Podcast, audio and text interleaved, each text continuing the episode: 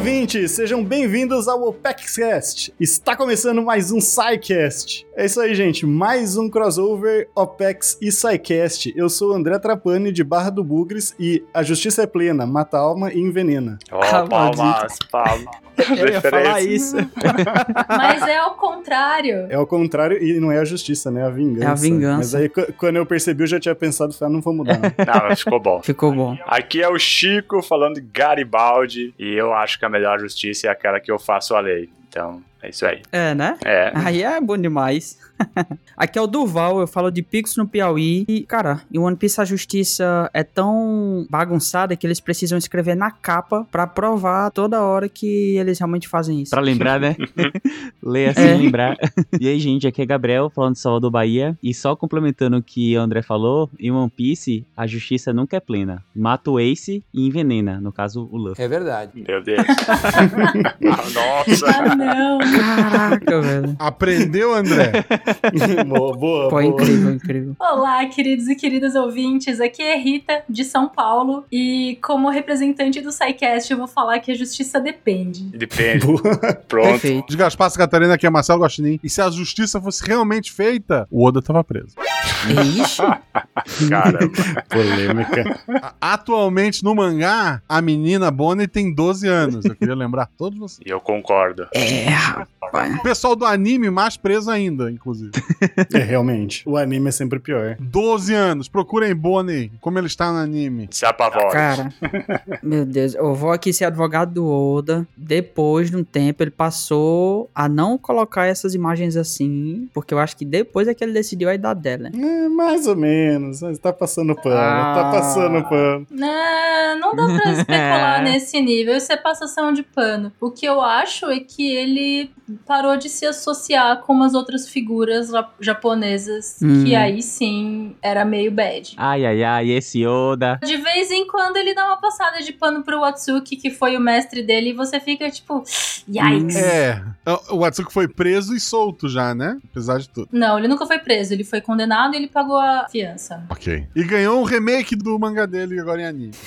Ixi, não tô sabendo dessa história, não. Tá, o TLDR é o seguinte: o Nobuhiro Watsuki, autor de Samurai X, Hum, foi condenado por posse de pornografia infantil. hum, A polícia japonesa achou, inclusive, que ele era traficante por conta da quantidade que ele tinha. E ele recebeu uma. Qual é? Fine? Meu cérebro não tá traduzindo. Uma multa. isso, uma multa de 2 mil dólares. Fim. Dois mil Essa é a dólares. história inteira. nossa, Essa, nossa, essa é a nossa. justiça. É, essa é a justiça. 2 mil dólares porque ele era réu primário e o, o governo japonês não pôde fazer mais nada. É, foi um ótimo começo de um cast sobre justiça, né? Isso. ou, ou seja, a justiça não existe. Queria- Então, A justiça depende. do Flamengo tá sempre certo, né? No fim das contas. No anime, ela às vezes existe, né? Felizmente a gente não vai falar da justiça na realidade hoje. Ou vai, né? Um pouco, mas Hum. esse cast, né, de justiça One Piece, ele tem muito a ver ali com outros casts que a gente fez. É, tanto com a OPEX quanto o SciCast, só a gente teve o OPEX Cast com o SciCast de sistema político em One Piece, né? Mas não vai ser a justiça do sistema político, vai ser a justiça mais num sentido filosófico, né? A filosofia da justiça, o que é justiça. Então, realmente, né, a justiça depende porque até o próprio conceito de justiça ele não é muito certo na filosofia. Então a gente vai usar One Piece como desculpa pra falar de filosofia ou usar filosofia como desculpa pra falar de One Piece. Porque sempre É é, bom. justo. É isso. E aí tem um sidecast também que é o direito, chama, né? Ficou com esse nome, que a gente fala do conceito de direito, que tá bem relacionado ali a alguns tópicos, então já fica a recomendação aqui. É procurar só jogar sidecast ou direito, eu não lembro o número agora e eu não pesquisei. E temos que gravar a continuação, né? Seria o esquerdo. Que daí o sidecast fica de isentão. É verdade. É. É verdade. Tem um de direito, mas a, a maioria dos outros é esquerda. Então, Até porque é patrocinado, né? Concordo. Beleza. Então não tem viés aqui. não tem viés. Não. Não, não. É.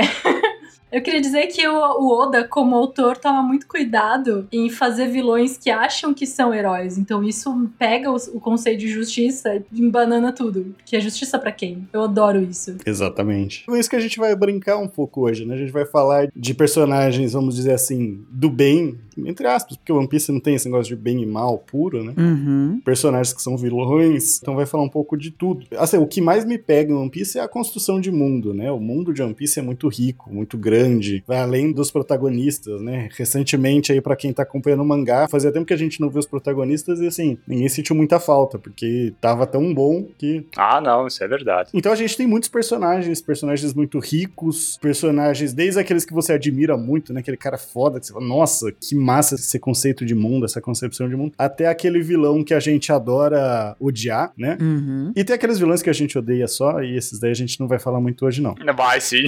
Tem um na Tem. pauta, tem um na pauta. Tem que falar de todos eles. Tem que falar que o Crocodile é a mãe do Ruffy. É verdade. Porque Quer dizer, às vezes É a não. melhor teoria. Isso. É a teoria canônica já essa. Não. mas eu acho muito legal o One Piece também nesse aspecto, porque a gente já fez até mesmo aqui outro crossover, SciCast, o OpexCast. Assim, a gente tá falando de justiça hoje, mas em outro momento a gente falou de engenharia de materiais. Engenharia de materiais. Então, isso é algo que é muito possível ser feito em One Piece justamente por essa questão que o André nos traz aqui, né? De ser um mundo muito rico, muito amplo e que tem, aqui a gente vai ver um- uma grande sorte de personagens que tem de tudo um pouco de característica e que dá pra fazer vários paralelos. Alguns já adiantam aí, André, tu vai ter que fazer bastante força pra nos convencer aí. Eu quero aproveitar também, já dar uma pressionada no pessoal, que eu já chamei a Rita e o Gabriel aqui hoje, que é pra sair um OPEX sobre medicina em One Piece e um OPEX sobre vida marinha em One Piece. Vida marinha é legal. Vem aí, já está indo. Então eu já, já deixa a pressão aqui ao vivo. Amigo, você falou, vamos fazer um episódio sobre vida marinha em One Piece. Eu falei, e se a gente fizesse 14 episódios sobre vida marinha em One Piece? o Gabriel tá igual, a cara. gente separa por arcos. É, eu só queria falar que existe uma doença chamada saturnismo, mas tudo bem, vamos seguindo na pauta aí depois. Caraca, agora me deixou curioso. Depois eu vou querer saber.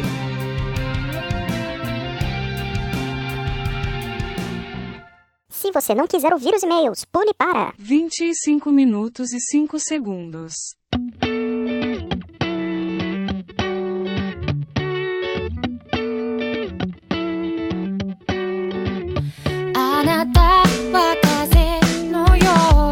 Olá, galera, sejam todos bem-vindos a mais uma leitura de e-mails. Eu sou o Chico e tô hoje aqui com a Nanax. Oi, meu povo lindo! Saudades! Estamos aqui, né, Nanax? Hoje a gente voltou logo, né, uma semaninha entre o último cast e esse, mas uma semaninha que o pessoal nos encheu de e-mails, impressionante. Pô, galera, ó, tava emocionada e a gente adora, tá, gente? É desse jeito mesmo que a gente gosta. Pode continuar. Ah, mas também, né, vamos ser sinceros, esse último cast que saiu, não é One Piece parte 9, ficou muito bom, Nanax. Ai, ficou essas indicações, olha, que cast fluido, muito bom. Uhum. Ontem já comecei a assistir, eu e a Michelle aqui em casa, um, um dos, das indicações, a Foundation, Hum. que eu, eu quero ler o livro também, que falaram tão bem, ficaram duas horas falando sobre isso aqui, então tô bem curioso. e curtiram o iníciozinho? ah, gostamos, a gente gostou. Ah, então- Ele tava com sono um pouco ontem à noite, mas a gente gostou. Então tá bom. Nos mantivemos acordados, então esse é um bom sinal. É, não dormiu, tá ótimo. Tá ótimo. E galera, seguinte, hoje nós estamos aqui, né, para leitura de e-mails, comentários do Spotify, mas antes disso, nós vamos fazer aqui um pedido a todos vocês, que é dar um- uma boa avaliação para nós no Spotify, para espalhar também os nossos episódios, né, fazer uma indicação. Compartilhar, isso aí. Amigo, família, todo mundo, professor, tudo que vocês têm em volta de vocês, ó, compartilha o APECast. Exatamente, porque todo mundo acaba curtindo, né? A gente faz até parceria aí com vários casts, inclusive esse aqui, né? Mais uma parceria com o SciCast, então a gente pode aprender muito além de One Piece, a gente pode aprender muita coisa da nossa vida, do nosso dia a dia. Sobre o nosso mundo, né? Exatamente. Nossa sociedade, tudo isso. Inclusive, que cast é esse, hein? Que pedrada, hein? Putz, grilo. Esse aqui tá que tá, galera. Fiquem aí que vocês vão curtir. Uhum. E, e também Outro recado muito importante é o seguinte, né? Nós, como PaxCast, temos o apoio de uma grande parceira nossa, que é a Jolly Roger Burger. Maravilhosa. Que está aqui conosco, aqui já faz um bom tempo nos apoiando. E é uma grande satisfação, porque quem vai pra Jolly Roger Burger sabe que é a melhor hamburgueria temática do One Piece. Não tem igual. Pra todo fã do One Piece, né, Nanax? Tu que já esteve Exatamente. lá, certamente é uma grande recomendação. Sim, sim. E tem uma novidade sobre eles, né? Eles vão voltar com um endereço novo aí em Uhum. fevereiro. Então fiquem ligados que a gente vai, ó, atualizar vocês sobre tudo isso. Ai, tô curiosa, hein? Tô curiosa. Podia ser no Rio. Nossa, se o lugar que eles estavam antes já era incrível, imagina o novo. Sério, gente, podia muito vir aqui pra minha esquina, sabe? Endereço. não ia lucrar Facilitar nada, porque eu moro no meio do... Enfim, né? Mas nossa, podia. Mas podia estar mais pertinho, né? Ia ser bacana. Podia, podia. E dito isso, galera, vamos pros e-mails e nós vamos começar aqui com quem, dona Nanax? A gente vai começar com o e-mail da Raíssa. Ela falou assim: Olá, pessoal do OPEX, espero que estejam bem. Eu me chamo Raíssa, tenho 29 anos, ainda. É, tá, tá nova, tá nova, Tá ainda, jovem. novíssima. Sou contadora em Toledo, PR. Gente, eu sou, eu sou a pior pessoa pra geografia do mundo, tá? Eu li PR e falei assim: Meu Deus, é o quê? Pará, Paraná? O que, que é, o Chico? É Paraná. Essa é vizinha do Capeleto aí. Nossa, é mais uma do Sul aqui. Uhum. Ela falou assim: Eu quero começar dizendo que estava esperando por esse Apex Cash, que é o, o não é One Piece, porque eu preciso muito indicar uma novel maravilhosa que eu leio há um ano e meio, mais ou menos. Pode ser encontrada pelos nomes Trash of the Count's Family ou Loud of Count's Family. Pelo nome você não dá um real pela história, mas gente, leiam. É maravilhosa, faz parte daquela época que tava na moda novels sobre reencarnação, transmigração, mas tem um diferencial. O protagonista quase, quase me fez virar o Luffy do número 1 um como personagem favorito. Meu Deus do céu. Olha só. Não, agora me hypou. Agora, Falou foi do pensado. Luffy agora, Ah, Atualmente está saindo a segunda temporada do manhwa, que fala, na verdade. Não sei se estão habituados com o termo, mas seria o nome dos mangás coreanos. Então tá saindo a segunda temporada desse- dessa novel e até agora está sendo bem fiel à história, porém não se comparava à mídia original. Vou dar uma pequena sinopse. Vamos lá. Vamos lá, curioso. A história começa com um coreano chamado Kim Hok-soo acordando no corpo de um figurante da novel que ele estava lendo antes de dormir na noite anterior, cujo título era O Nascimento de um Herói. Gente, eu Hum. sempre quis que isso acontecesse comigo. Eu também.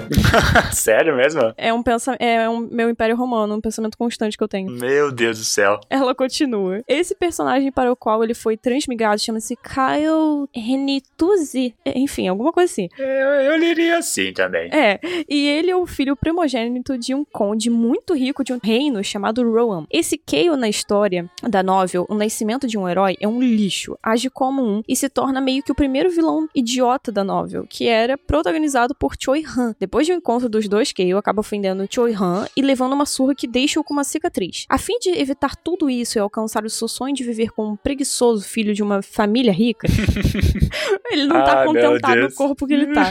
É, tem que ficar lá na vida boa. É. Muito bom. Kim Hok-soo, que leu até o volume 5 de O Nascimento de um Herói, começa a tomar decisões que vão mudar gradativamente o destino desse mundo de fantasia onde se passa o nascimento de um herói. E, consequentemente, o destino de muitas pessoas e seres que se aproximam dele. Destaque especial que o vilão principal da primeira parte do novel é um grande FDP e demora 300 capítulos pra aparecer. Caraca. Meu chapéu. Gente, nossa, mas é muito longa essa, essa novel. Que isso? Olha, interessante essa história. Eu gostei. Você gostou, Chico? Eu gostei até então, acho bem bacana porque vai entrar no- nesse novo mundo e com novas ações vai modificar toda a história, né? E é legal que ele só deu cinco volumes, então tem muita coisa que até ele não conhece. Exatamente. Ele meio que vai escrever a história, né? Isso, isso é legal. Não é que nem One Piece que volta e meia o pessoal acaba encontrando o detonado da obra, né? Tipo, Momo e tal, Yamato. Aqui ele vai ter que criar o próprio detonado, achei bem bacana. É, exatamente. Ela continua falando. A primeira parte da novel tem 736 capítulos, então precisa Meu de um Deus pouco de céu. Caraca. Então precisa de um pouco de força de vontade pra começar, mas eu como One Piece. Uma vez que começa, o vício te leva até o final. Ah, gente, fã de One Piece não pode reclamar de nada. Não Se pode. essa novel aqui tá boa, vocês têm que ler. Que é isso, a gente não tem passo livre pra reclamar, não. Não podemos. Infelizmente, a primeira parte só está completa em inglês. Hum, tá faltando uma OPEX da vida aí pra, pra esses caras. E a segunda parte com novos vilões em andamento, também em inglês, mas no momento tem uma scan brasileira fazendo tanto a novel quanto manhua. Esse último em dia com os lançamentos e a novel tem cerca de 400 capítulos traduzidos. Oh, mas olha só, tá bacana então. É, é um bom, uma boa quantidade aí de material traduzido. Sim, é só questão de tempo. É, vai crescendo, vai Uhum. aumentando a tradução, entendeu? Então a Raíssa tá super certa aqui em panfletar, porque é assim que a obra cresce e é assim que Claro, né, os fãs se sentem motivida- motivados a fazer mais coisas. com certeza. Ela continua. Agora falando um pouco sobre o final do ano de 2023, eu amei o Ouvindo Pedrinhas. Acho que foi o melhor Ouvindo Pedrinhas que eu já teve. O pessoal mandou teorias ótimas, gostei muito. Quero também agradecer por todo o trabalho de vocês nos últimos anos, mas principalmente em 2023 tivemos tantas coisas novas sobre One Piece e como sempre vocês sempre trabalhando para o melhor da série. Então obrigada, sempre, sempre, sempre. Enfim, vou ficando por aqui dessa vez, mas vou tentar mandar e-mails com mais frequência em 2024. Beijos. Raíssa. Ai, gente, muito obrigada, Raíssa. Muito, muito obrigado. E realmente, esse Ouvindo Pedrinhas foi, olha, foi maravilhoso. A galera tava muito inspirada, mandou muita coisa legal. Eu tô super ansiosa pro nosso próximo já. Nossa, já tá pelo fim do ano, Nanax. Começou agora. Já tá. Ou a gente, a gente pode ter um especial 300. A gente não chegou nos 300, Ah. né? Ainda. Acho que não. Então, será que a gente chega esse ano? A gente podia chegar, né? Vamos ver. Vamos ver. Sabe o que isso implica, né? É.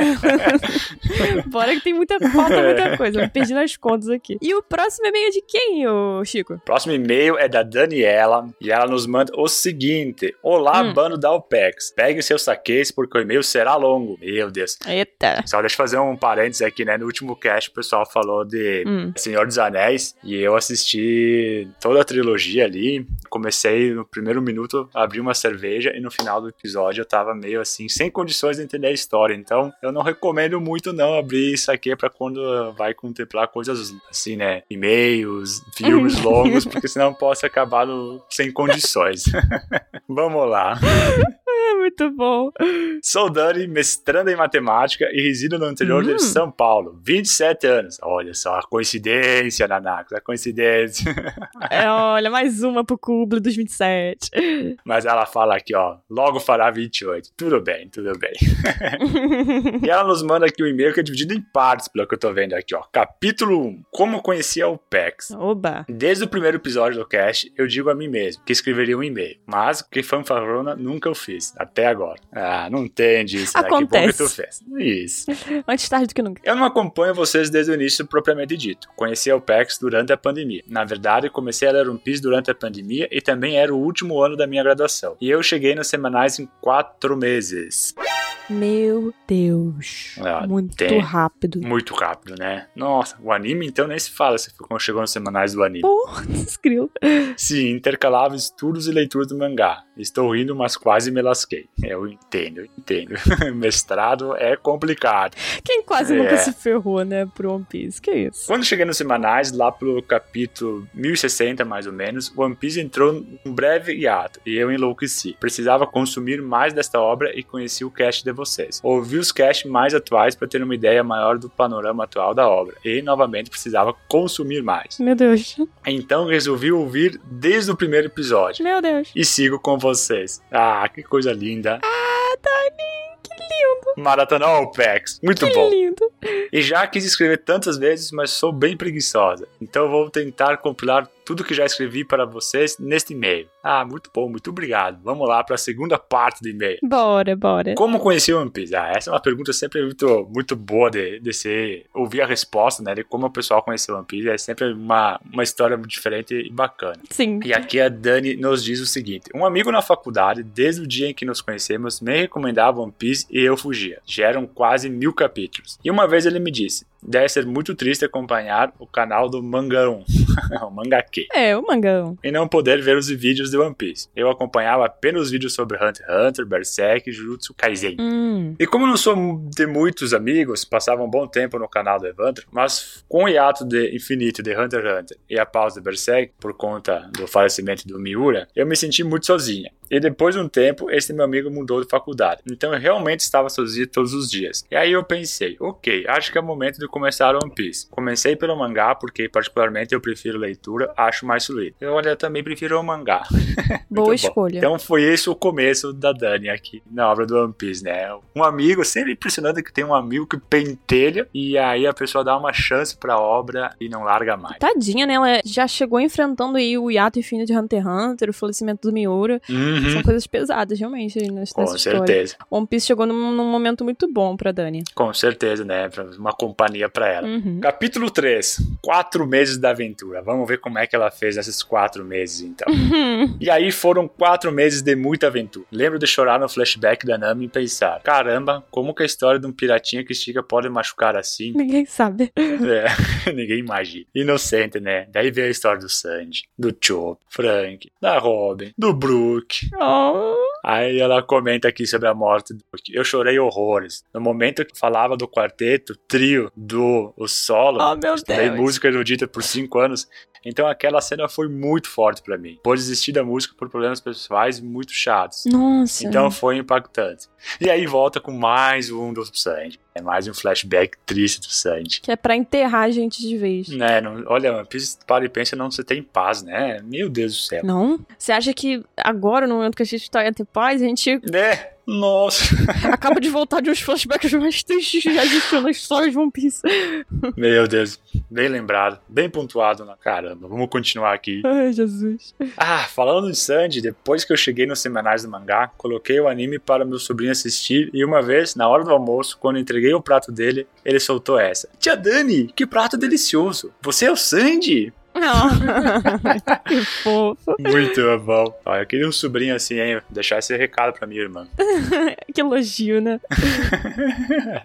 O último período da graduação foi bem solitário, mas vocês estiveram comigo, de madrugada, quando eu não conseguia dormir, na hora de limpar a casa, no caminho até a faculdade. São duas horas no ônibus pra chegar lá. Nossa. Vocês nunca faltaram, vocês são incríveis. E é você, você Oh. que tá aqui conosco. Você vai me fazer chorar. Tenso, né? Capítulo 4. A saga continua. Ah, vamos Não lá. é. E, Entendi essa referência. e cá estou eu, ainda com vocês e vocês ainda comigo. Uma série de casts que eu mais gostei foi a recapitulação de One Piece. Por que que não continuaram em Nanakos? Responde essa pra ela. É, não sei, não sei. Que a gente não continuou, Chico. Olha, a gente começou a lançar por causa que conforme né, a Netflix foi lançando o anime, nós decidimos fazer uma recapitulação Uhum. e aí conforme ia lançando. Só que a Netflix é meio doida, né? Às vezes lança, às vezes não lança. É, vamos botar a culpa na Netflix. Claro que a culpa é da Netflix. Agora tá em Exatamente. Egghead, né? Então vamos esperar. Quem sabe esse ano volta e tal. É, é, é. Vamos ver, Quem vamos sabe? ver, vamos ver, vamos ver. Porque é uma série legal mesmo. É muito. Bom, eu gostei tanto que depois de pensar um pouco, eu resolvi reler One Piece. Meu Deus. Olha. E bom, aí é a hora de cumprir o que eu havia dito, que escreveria pra vocês. Espero que se encontrem bem, até mais. Talvez demorem, lembre-se, nem o Luffy reencontrou o Shanks ainda. É verdade. Ai, que tristeza. Demora assim tanto não, Dani. Por favor, volta pra gente antes. Não é verdade, não precisamos fazer que nem o Luffy e Shanks não, hein. Exatamente. Até porque o Shanks é vilão, né. Enfim. Capítulo extra. Sugestão. Gosto muito de ler One Piece pelo OPEX, mas às vezes há alguns erros de ortografia, ou talvez de digitação mesmo, que me incomodam. Então, se estiverem precisando de alguém para rever os textos já traduzidos, por favor, podem contar comigo. Seria um prazer ajudar. Ok, eu não vendi muito bem meu peixe, mas eu realmente não sei como fazer isso. Risos. Pode confiar, o Luffy confiaria. Ah, com certeza o Luffy confiaria, né? Oh, senti firmeza. Senti firmeza. Tá bom, Dani, recado dado. Ricardo Tari, muito obrigado. gente. Bom saber que né, nós sempre temos o que melhorar, onde melhorar. Uhum. Nós, volta e meia, né, traduzimos de madrugada, de quando temos que acelerar, mas nós sempre revisamos, né? E quando tem traduções muito antigas, aí tem todo um histórico aí que Sim. teria que ser revisitado. Sim. Não era bem Alpex, era Alpex, enfim, tem todo um histórico aí, mas nós certamente fizemos o nosso melhor. Conta com o nosso, assim, com o fã do One Piece pra melhorar. Sim. Então, muito obrigado aí pelo e-mail, pela sugestão. E que legal a história da Dani, né, Nanax? Nossa, muito, muito, muito legal essa jornada aqui. Fico feliz dela ter compartilhado com a gente. É sempre bom de saber como vocês chegaram no OPEX, como vocês conheceram o One Piece. Ai, gente, muito bom. Continuem mandando os e-mails assim desse estilo. E nos comentários do Spotify, nós temos aqui do Welme Castro. Ele falou: 20 minutos iniciais foi ótimo, me identifiquei com os desastres do teto, vazando água, furadeiras e parafusadeiras. Foi muito legal a história inicial. Quem sabe a gente volta com essas histórias, né? Mas foi muito engraçado. Olha que o pessoal vive cada uma. uhum, meu Deus, é cada uma. Esse pessoal é tudo maluco. E o Misael Barbosa nos manda. Valeu, pessoal. Um abraço para todos. Consegui completar o meu bingo de não é One Piece e assistir todas as indicações de vocês. E aproveitando, passo para indicar uma minissérie Insider Man da Netflix. Hum, Caramba! Seguiu todas as dessa. orientações. Eu também não conheço essa minissérie. Quem sabe, ó, tá aí a indicação. Vou pesquisar. É, vou pesquisar. E o Baruch, que nunca, né, segue nenhuma indicação, tá aí, Baruch, é uma inspiração. O Misael tá aí pra- mostrando como é que faz. Exatamente. Poxa. Posso falar nada que eu também não sigo, não. Ai, ai, ai. e, gente, chegamos aqui na final da leitura de e-mails, mas não do Pex Cash, que é uma parceria aqui com o SciCast hoje. E muito obrigado por terem mandado as suas mensagens, por estarem conosco e vamos que vamos pro cast, né, Nanax? Bora, que tenho, eu tô animada pro Viscast. Tá que tá, gente. Valeu, meu povo. Muito obrigado pela atenção, pela mensagem, pelo carinho e até breve. E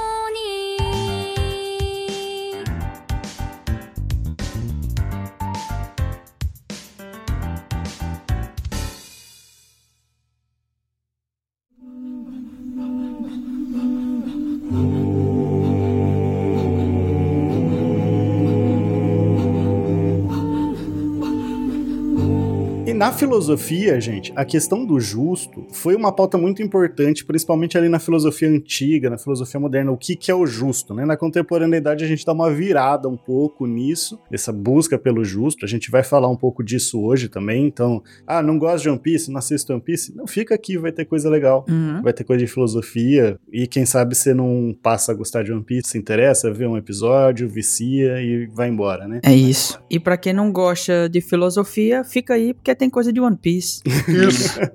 Isso. pra quem não gosta de filosofia nem One Piece, tem a Rita, gente. Não, eu vou falar de animais marinhos. Mas o recorte que eu fiz, e aqui eu já vou até dar um spoiler com isso, de certa forma, foi de trazer na ordem cronológica de filósofos, tá? Tá. É, De filósofos que eu tô fazendo a comparação. E lógico, gente, aqui um, um pequeno disclaimer. É, assim, é uma comparação que veio, lógico, não é que veio, ah, veio da minha cabeça, veio da, que eu discutindo com o pessoal também. Não quer dizer que o, o Oda pensou isso, e pensou essa- esse paralelo que eu tô traçando, então pode trazer críticas. E aí trago nos comentários, é sempre legal Uhum. tanto da OPEX quanto do SciCast, a gente Uhum. depois pega nas leituras de e-mail. Mas tem alguns paralelos que dá pra gente fazer e dá pra gente aproveitar pra enriquecer tanto a história de One Piece quanto conhecer mais a filosofia. E o primeiro personagem que eu queria trazer é o Tom San, né? Quem quer falar um pouco do Tom San? A vida marinha, Rita, você. Nossa. Cara, putz, começar pelo Tom San é muito difícil. O que que acontece? One Piece tem homens peixe. Se você não conhece One Piece, você talvez tenha visto no live action uns cara de nariz de tubarão De serra. serra. Uhum. E os homens peixes são meio que construídos no cenário de One Piece pra estar numa ilha que tem um apartheid muito parecido com o que teve nos Estados Unidos durante o século XX. Uhum. Uhum. Então, o Tom San, ele é um homem-peixe que constrói o navio do Gold Roger. E o Gold Roger é o rei dos piratas que faleceu. Na introdução do primeiro episódio, você vai ver a história do Gold Roger ali resumida. A morte do Gold Roger foi o que iniciou a grande era dos piratas. E o Tom San, como ele estava associado ao grande rei dos piratas, foi condenado pelo governo mundial. Mas ele era um marceneiro, um, um craftsman, um artesão. Ele era o marceneiro. Ele era o marceneiro, né? Ele era o cara que fez o navio do rei dos piratas. E o sonho dele era construir um trem que andasse por trilhos flutuantes entre as ilhas, porque o cenário de One Piece é um planeta, é um globo que tem uma fita em volta dele, que é um continente, que é a Red Line, e perpendicular a essa fita tem outra fita, que é a Grand Line, que é um oceano linear, Uhum. que ele é cercado por duas Fitinhas. duas fitinhas de mar calmo que não dá pra atravessar se você não tiver uma certa tecnologia, porque não venta, não tem nada. Então todo o mundo de One Piece é uma série de ilhas. São só ilhas e esse continente que é literalmente uma parede vermelha que só tem uma cidade, que é meio que a capital global do governo mundial. Caramba, eu adorei essa descrição do mundo do One Piece virado Perfeito. em fita, cara. Muito É, bom, cara. achei maravilhosa. Tava faltando uma explicação assim, né? Muito bom. E aí o Tom San faz esse trem entre duas ilhas. E esse trem é uma das maiores invenções tecnológicas do cenário, porque a Uhum. tecnologia em One Piece não parece com a do nosso mundo. Tem várias coisas que o Oda usou caramujos e caracóis pra ter telefones e, e comunicação por imagem, mas não tem telefone, tem o caracol. E se o caracol sumiu ou morrer, você não tem mais um telefone. Uhum. E não tem avião também, então pra você se locomover é de barco Ou de trem. ou de trem. Ou de balão, ou de trem. E o trem, Exato. quando vai acontecer o trem, é um episódio muito impressionante, porque os personagens não sabem o que é. E você fica. fi- dá uma confusão né, nesse episódio em específico e aparece um, um sapo gigante. É, One Piece tem dessas.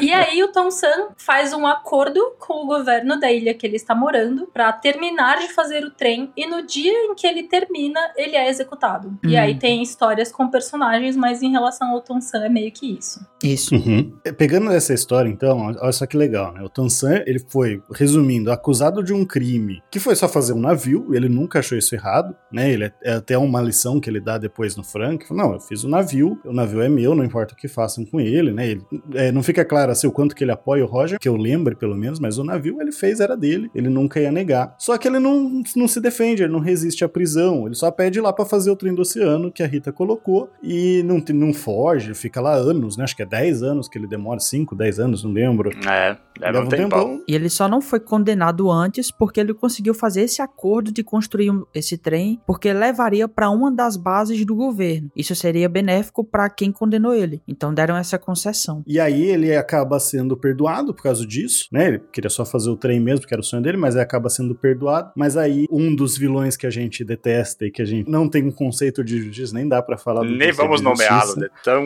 Nem vamos É. nomeá-lo. Ele pega os navios de um aprendiz do Tom San, né, que é o Cut Flan, e usa pra atacar a marinha ali, o pessoal que foi julgar ele, né? E aí ele acaba sendo condenado, só que aí ele pede pra não ser condenado por esse crime, pra que esse crime seja perdoado e ele seja condenado por só por ter feito o navio dos reis dos piratas, porque senão esse aprendiz dele, né, o Cut Flan, ia ser condenado junto. E nesse momento eu acho interessante, porque tem uma hora que o Cut Flan ele nega os navios, né? Fala: "Não, não fiz Uhum. esses navios, não são mais meus navios". E o Tansão fica bravo, levanta, quebra as correntes, dá um soco nele para aí que ele fala: "Não, você fez os navios, eles são seus. Não importa o que fizeram com eles, você não pode negar". Né? Uhum. Isso mostra que ele podia fugir a qualquer momento. É. né? Ele podia quebrar, ele é um tritão, ele é um homem-peixe, ele podia sair nadando, era fácil. Pô, ele fez um navio, um barco, tudo na mão, né? Então imagina a força desse cidadão, né? Cara era. Pois é. E não só isso, homens-peixe têm proeza física maior do que humanos em One Piece. Exato. Uhum. E aí dá pra fazer um paralelo bem legal com a história do Sócrates, né? O, o- não o jogador de futebol, o filósofo. Jogador? Ah, tá.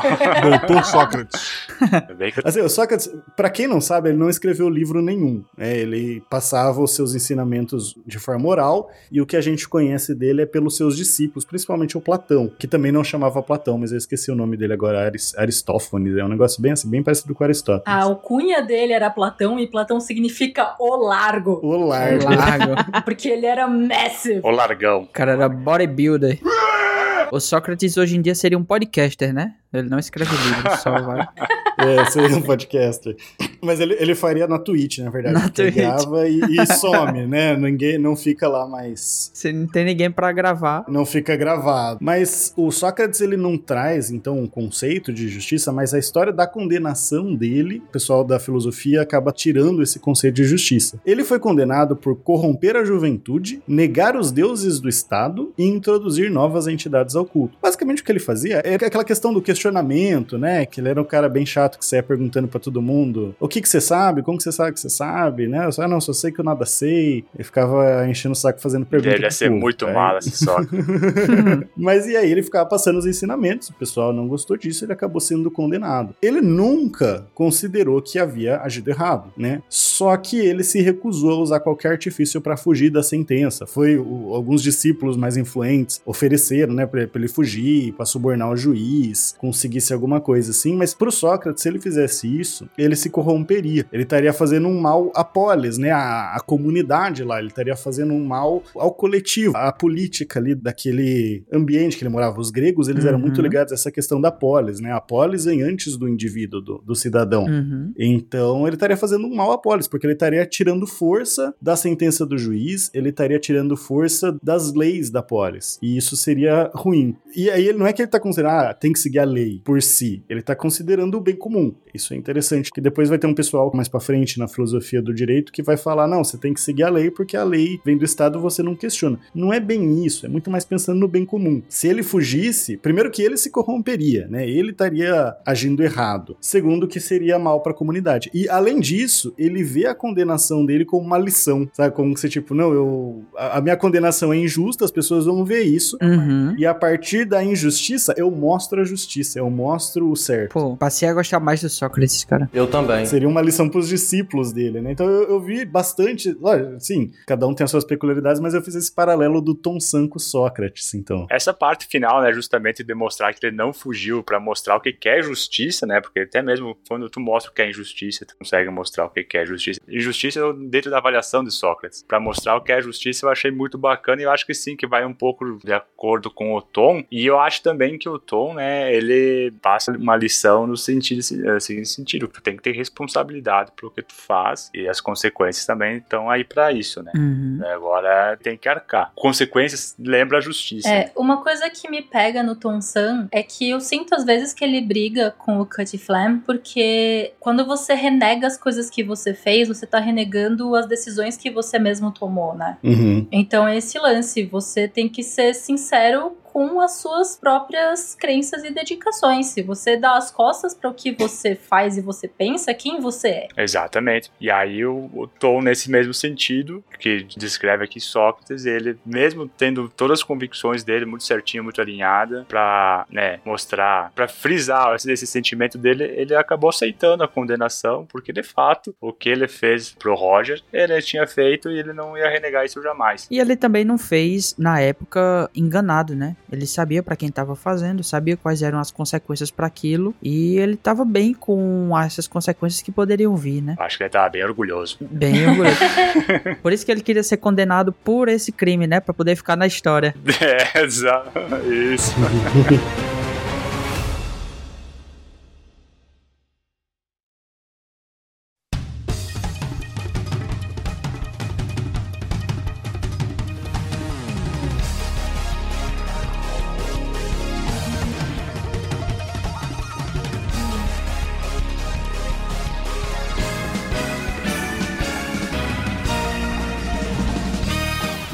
nosso próximo personagem é o Ruffy, né? O protagonista da série. Quem quer falar do Ruffy? Ele é um pirata que estica. Opa, resumiu, resumiu o One Piece inteiro. Ca- cada vez mais não dá pra falar isso, hein? Então. Não, ele continua esticando. Ele ainda é um pirata que estica, oxe. É. E que não sabe nadar. Eventualmente não, porque é borracha. Era pra ser 100 episódios. Passou do mil. Esticou pra caramba. Nossa. Então tem, tem 10 anos que a One Piece ia acabar em 3 anos, então... Em três Tem. anos. Mas agora tá acabando. Acho que em 5, 10 anos acaba. É, Fala aí, ou Chico. 15. Nessa vida. Nessa vida acaba. Pois bem, então o Luffy vai de encontro com o que o Guaxa diz, que é o pirata que estica, e ele nada mais, nada menos, o protagonista da obra, que tá aí pra ser o novo Roger. Né, ele tá querendo ocupar o lugar que o Roger deixou pra se tornar o rei dos piratas. E ele faz isso porque ele tem um sonho, é, que ele sabe que existe, mas ele não sabe bem exatamente qual é. Mas ele quer ser o homem mais livre pra poder fazer o que, que ele quer. Então ele vê que quem ocupa a posição do rei dos piratas é a pessoa que tem a liberdade máxima pra fazer isso. E a gente discutiu isso também, né, em um PaxCast, bastante sobre que, que é liberdade pro Luffy, então eu acho que vale a pena escutar lá também. Uhum. E o Luffy, ele sai na sua jornada e cada vez que ele vai chegando em algum novo país, algum novo reino, em algum novo local, ele acaba conhecendo as pessoas, conhecendo a situação e ele sempre se envolve, sempre se envolve. E com essa, devido a esse envolvimento, ele acaba mudando toda a história ou do local ou até mesmo do mundo. E aí por isso que ele se torna um pirata assim tão detestável para o governo mundial e tudo mais. Uhum. E sempre é importante lembrar que One Piece, pirata não necessariamente é mal, geralmente ele é bom e a marinha que é ruim. Então, uh, fica esse. Não, ge- ge- geralmente o, pi- o pirata é mal, mas a gente acompanha os mais legais. Isso. Isso. Uhum. E a marinha é sempre mal. Não, mentira. Mais ou Mentira. menos, né? Os piratas são sempre maus do ponto de vista da marinha. Isso. É isso. Não, eu falo que tem muito pirata que bate na população, né? Rouba, pilha e tudo mais. Não, mas pensa assim, se um dos grandes imperadores é o Shanks e outro é o Barba Branca, quer dizer que metade do oceano tava em paz. É. Mas eu acho muito interessante que se o Ruffy não se envolvesse com indivíduos de qualquer ilha que ele fosse, eu não acho que ele realmente iria se importar o bastante pra socar o ditador que está lá ditando a ilha. Sim. Exato. Eu enxergo que o Luffy, ele, nesse envolvimento, percebe que as pessoas não têm aquilo que ele quer, que é uma liberdade pra fazer aquilo que tem vontade de fazer, de viver a vida que quer viver. Então, o envolvimento dele tem a ver com isso, com permitir que as pessoas dali possam ter aquilo que ele tem, né? Porque o, o objetivo do Luffy não é só chegar lá, é todo o caminho até lá. Então, ele quer viver tudo aquilo. É, pra quem não sabe, tem um jeito de você se tornar o rei dos piratas, que é chegando no One Piece. Tadá! E o Ruffy tá nessa jornada. O que é One Piece? Não sabemos. Onde está? Não sabemos. Temos hipóteses, temos teorias de fãs, porque faz 84 anos que estamos pensando no assunto. Uhum. O Chico citou o cast de liberdade, né? Filosofia da Liberdade, acho que esse é o nome, lá na Uhum. OPEX, esse, né? Esse não Uhum. saiu no SciCast, exclusivo da OPEX. Então confiram lá se vocês gostam dessas análises de filosofia. E lá eu até comento que eu ia colocar o Ruff, o conceito de liberdade do Ruff, com Aristóteles, e por alguns motivos eu acabei não colocando. É porque eu já tava fazendo essa pauta, eu já tinha colocado aqui, e lá algumas coisas não bateram. Ah. Eu acabei levando o conceito de liberdade do Sartre, né? Uhum. Pra falar do Ruff lá. Então lá é, é Sartre. Mas aqui eu trouxe o Aristóteles. Lógico, tem ponderações que a gente pode fazer. Eu fiz um recorte. É, tô ignorando que o Aristóteles defendia que podia ter escravo. Vamos ignorar algumas coisas para tentar encaixar. É um recorte. É, É um recorte. Que todo mundo faz. Você pega livro de Justiça Aristóteles, muitos vão estar assim, né? Eles ignoram toda a parte contextual. eu acho bom já explicar agora, né? Porque realmente Uhum. ia ficar. Como assim, Aristóteles pra Luffy? Vamos lá, o Ruffy, basicamente ele tem esse senso de justiça muito forte, né? Então ele chega, ao que que tá errado? Tem um cara oprimindo, ele vai ver o que tá errado, que geralmente é bater, chutar a bunda do, do virão, né? Ele vai, Uhum. Tá, só tem que bater em você, né? É, é mais ou ou menos essa menos. ideia dele. Ah, Tem uma youtuber chamada Melon T, que ela fez uma análise bem legal do do Flamingo. E ela resume lá que, tipo, você vê esses grandes problemas que o Oda cria nessas ilhas, que são problemas que têm alguns paralelos com várias coisas que acontecem na realidade. uhum. Mas existe essa mágica dele conseguir simplificar o problema num ícone que dá pra socar. Uhum. Pra você ter a Uhum. satisfação disso como leitor e espectador. Você vai ver o Ruffy dando um soco na cara do ditador malvado e isso traz uma paz. Então Uhum. eu não acho que é necessariamente associada à justiça. É meio que uma coisa iconográfica aí. É quase um ídolo mesmo. Entendi. Eu concordo, mas eu vou ter que seguir com a minha análise aqui, que eu já escrevi ela. Não vou. Ah, claro. Então tá bom, desculpa. Perdão. Mas só pra gente ter a desculpa, então, pra falar do Aristóteles. O que, que é a justiça em Aristóteles? A justiça é uma virtude. E ele vai separar a justiça universal e a justiça particular. Só que não é universal igual vai ser, por exemplo, num outro filósofo grego, que é o Platão, que tem um conceito de justiça lá no mundo das ideias, que é igual pra todo mundo. Não é isso, tá? É uma ideia dentro de Aristóteles de virtude. O Aristóteles, ele é muito... Todo mundo já viu aquela imagem, né? Talvez não associou quem que é quem, mas que tem o Platão apontando pra cima e o Aristóteles eh, com a mão assim meio que apontando pra baixo. O Aristóteles ele é muito de ver a experiência, ver o concreto. Então a, a justiça no Aristóteles ela é muito do concreto concreto, né? Por isso que eu fiz essa ideia do Luffy, de tipo, ah, chegar aqui eu vou ver a situação e aí analisar a situação. Que lógico, no, no anime, né, a- o que a Rita trouxe, acaba sendo só bater num cara ali, mas no, no mundo real isso não funcionaria, né? Não é tirar, tirar um presidente ruim que vai resolver as coisas. Né? É, exato, essa aí Mas ajuda. ajuda. Ajuda.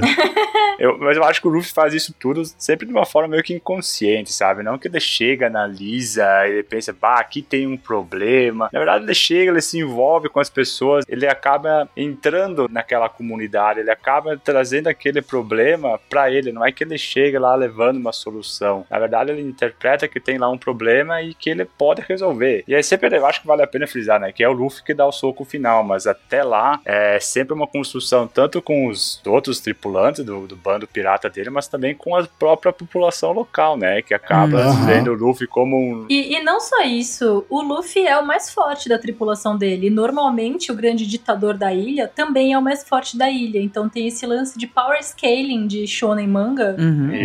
Que é pro Luffy soltar, socar o vilão final. O Chico falou um negócio que eu adorei, que é inconsciente, né? Não é que ele pensa. E aí a gente entra no conceito do Aristóteles de prudência, né? Escreve com T, geralmente, prudência, né? Porque é- não é a prudência nossa, tá? Que a gente consegue em português. É um conceito lá do Aristóteles mesmo. Essa prudência é distinto da ciência, né? A ciência, tipo, eu vou descobrir as coisas como eu vou estudar que o melhor jeito de fazer alguma coisa, eu vou estudar os fatos objetivamente. A prudência é meio que o, o tato, sabe? O ver a situação e chegar no meio que no instinto ali, no, não, é, não é instinto, mas chegar na, na melhor decisão. E essa prudência, eu, eu lembro um professor meu, ele falava que assim, imagina um lutador de boxe. Aí ele vai fazer toda a parte da ciência, ele vai estudar toda a técnica, vai treinar técnicas ali, é, estudar anatomia do corpo. Ele vai chegar no ringue sem nunca ter lutado, ele tem toda a ciência, mas ele não tem prudência. Hum. Ele sabe exatamente o que ele tem que fazer, só que ele não sabe, pode até ter treinado, sabe? Feito ali um socado um saco de pancada, feito o exercício, tá bombadão lá. Só que quando ele tomar o primeiro soco, como que ele vai reagir, né? Ele vai, vai ficar com medo, ele vai ficar agressivo, vai, vai pra, com tudo pra cima, ficar nervoso. Isso é a prudência, é o você só aprende fazendo. Ela é uma coisa da praxis, né? Uma ideia voltada pra prática. Você só aprende ali realmente atuando. É como se fosse a sabedoria que você ganha com sua vivência. Uma sabedoria da vivência, da experiência, isso aí. E a prudência é o que você precisa para chegar na justiça, e não a ciência, né? Segundo o Aristóteles. Essa prudência, então, que é essa sabedoria da prática, seria o, o necessário para a justiça e, na verdade, para todas as virtudes. E aí entra naquela distinção que eu falei de virtude universal e virtude particular, né?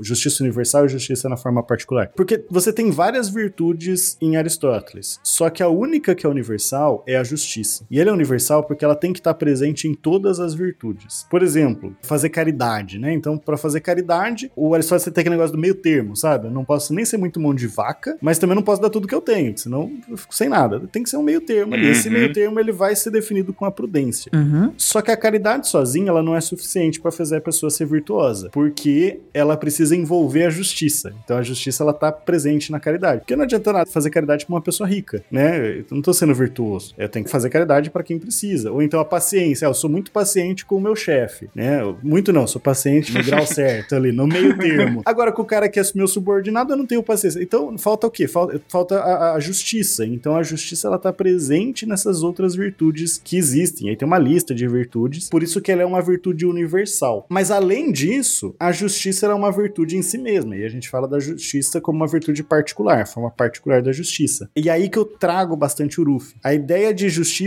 no Ruff e a ideia de justiça em Aristóteles aí, porque o justo depende da situação concreta. Eu tenho que olhar o mais justo, pensando na justiça em si mesmo, né, sem essas outras virtudes. Eu tenho que olhar naquela situação concreta o que fazer. E o Ruff ele tem muito isso, né, de olhar ah, o Kobe aqui tá sendo escravizado por uma pirata. Ele quer, ele eh, não, deixa eu ver a situação. Você quer sair daí, né? Você tem um sonho? Você tem, não? Então vai lá, eu vou, eu vou te defender. Mas você tem que lutar também. Eu vejo isso bastante na Shirahoshi, né? Ele inclusive chama ela de uns apelidos muito que diminuem ela, porque ela fica se colocando nessa posição de ah, não consigo, ah, não sei, ah, não faço. E no momento em que ela adquire a coragem de fazer alguma coisa, o Ruffy chama ela pelo nome. Ah, É, ele chama ela de covarde Roche, aí quando ela Uhum. toma coragem, ele chama ela de fraca Roche.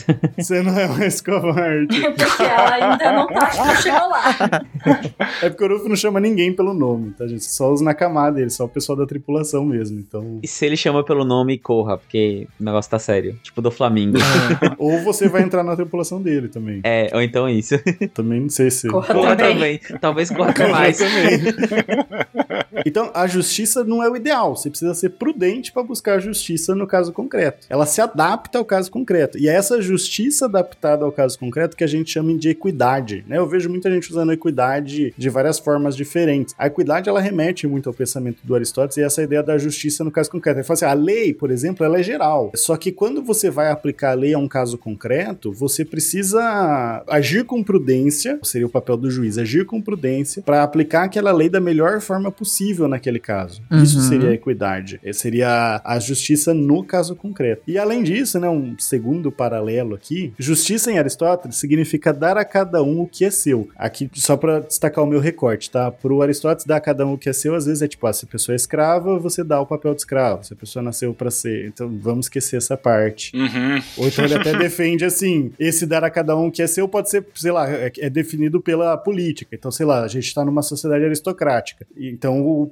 critério, o que é seu, vem do nascimento. Ah, o cara nasceu nobre, então você dá o que é. O Aristóteles defende tudo isso. Mas vamos trazer a versão romantizada que geralmente aparece nos livros, pelo menos nos livros de direita, assim, aparece muito essa versão mais romantizada, sabe? Já dá a cada um que é seu, aqui bonitinho. Uhum. Vamos seguir nela. Vamos ignorar o contexto. Mas eu tinha que fazer esse disclaimer, né? E aqui, quando o Ruff chega em Wano, por exemplo, né? Wano é um país dos samurais, é um país que faz referência ao Japão, e ele tinha um tirano, né? Era um imperador pirata, inclusive, que tava lá controlando, e ele basicamente instalou um monte de fábrica lá pra fazer armas, e essa fábrica acabou deixando o solo infértil, então a população tava passando fome. O que tinha de comida era distribuído só pra uma certa. É, o pessoal amigo do, do tirano, né? Uhum. Então o que, que o Ruffy faz? Devolve a comida pro povo, dá a cada um o que é seu. Ou quando ele chega em Dressrosa, Dressrosa também. De novo, né? Essa, essa trama se repete bastante One Piece, mas eu, eu prometo, pra quem não assistiu, eu prometo que não é tão repetitivo assim, porque cada um tem as suas peculiaridades, né? Mas Dressrosa também tem um, é um pirata, mas esse é um pirata apoiado pelo governo, que é o do Flamingo. Vamos falar dele mais pra frente. Eu não vou dar muito spoiler pra quem não acompanha, né? Mas vamos dizer que ele tirou os governantes daquele reino e ficou governando no lugar. Então o que, que ele faz? Ele devolve o reino pros governantes, ele devolve o reino pro povo, pra quem de direito. E aí a gente pode falar, ah, o Luffy é monarquista. Às vezes é. Ele analisou o caso concreto, ele falou, não, aquele rei lá vai governar bem. Claro que ele é, ele quer ser o rei dos piratas. É verdade.